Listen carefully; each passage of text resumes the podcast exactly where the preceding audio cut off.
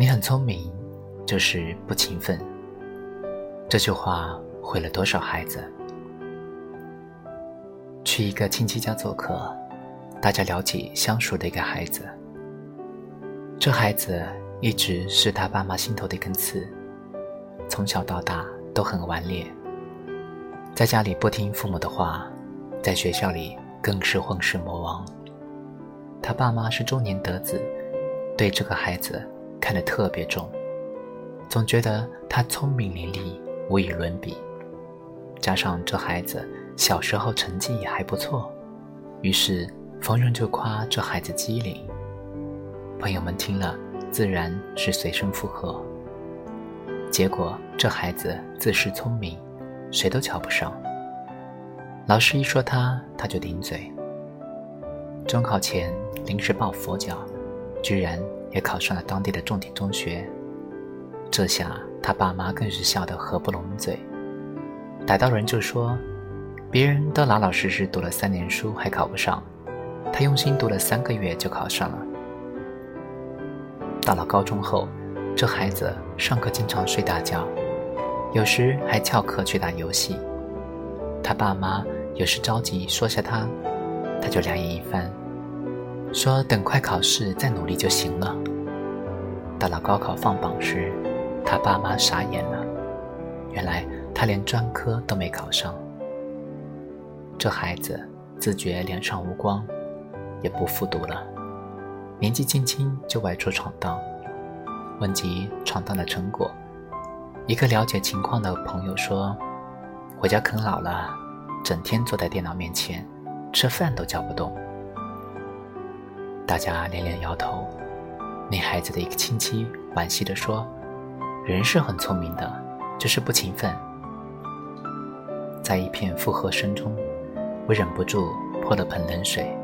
可别这么说了，说不定他就是被这句话害成这样子的。我为什么这么说呢？因为这些年我见过不少被称作很聪明。就是不勤奋的孩子，长大后都混得不怎么样。刚开始在网络上写作时，我认识了一群写手圈的朋友，其中有一个姑娘是公认的有灵气，但她非常的懒，一年也跟不了一部作品。事到如今，写手圈里不少人都在圈内小有名气，那姑娘早就销声匿迹了。因为她根本没有坚持写下去。我小时候有个玩伴，从小就被大家看成是智商高，读起书来吊儿郎当的，居然也考上了重点大学。工作后，他继续吊儿郎当着，这下可没那么幸运了。换了几个公司，没有领导受得了他，因为他做什么工作。都挑三拣四，只想做最轻松、最讨好的活儿。让他加个班，比杀了他还要难受。这样的人有个共同的特征，看上去挺机灵的，反应也敏锐，智商也不低，就是不愿意花力气、下苦功夫去干一件事情。你很聪明，就是不勤奋。相信很多家长。都对孩子说过这句话。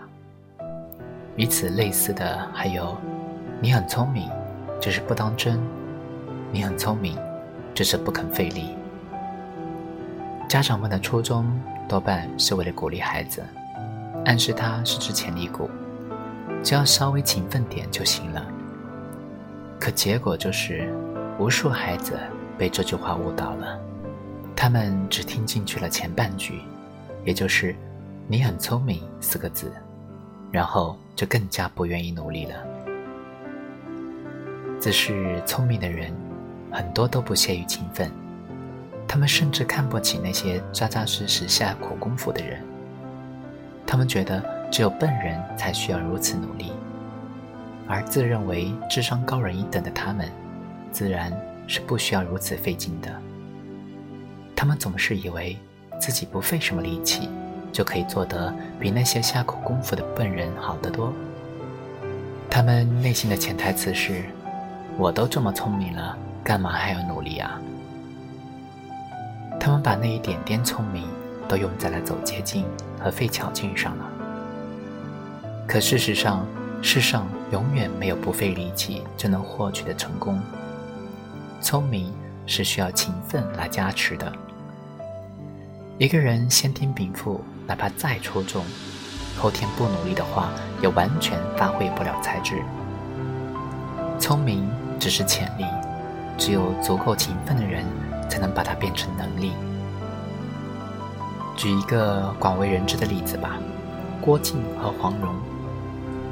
郭靖四五岁才会说话，从小就是个笨小孩。黄蓉呢，江湖人称女中诸葛。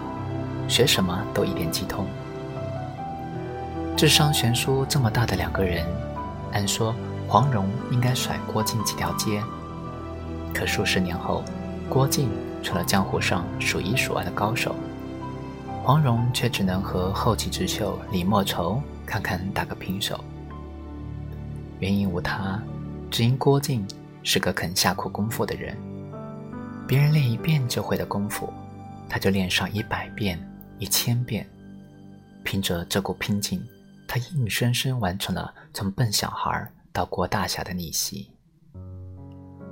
看看了这个例子，你就会发现，聪明但不勤奋，还是难成大器；勤奋但不聪明，却有可能逆袭。更何况，我们寻常人智商之间的差距，并不像郭靖和黄蓉之间那么明显。最后取得的成就如何，基本取决于后天的努力程度。张伟佳就写了一篇报文，他说：“以大多数人的努力程度之低，根本就轮不到拼天赋。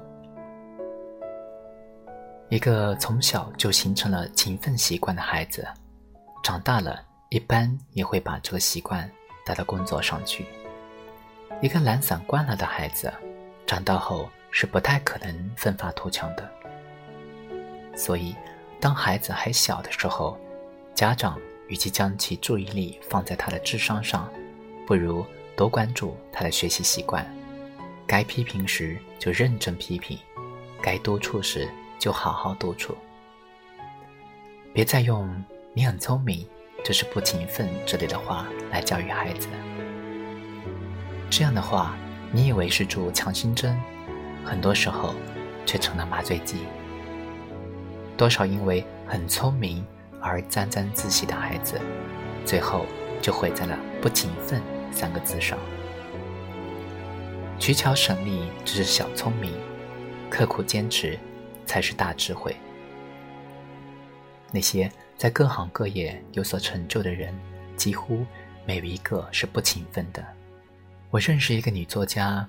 每天五点半就起来写作，一口气出了好几本畅销书。现在很多文章让你停止无效努力，让有些读者会以为不要努力了。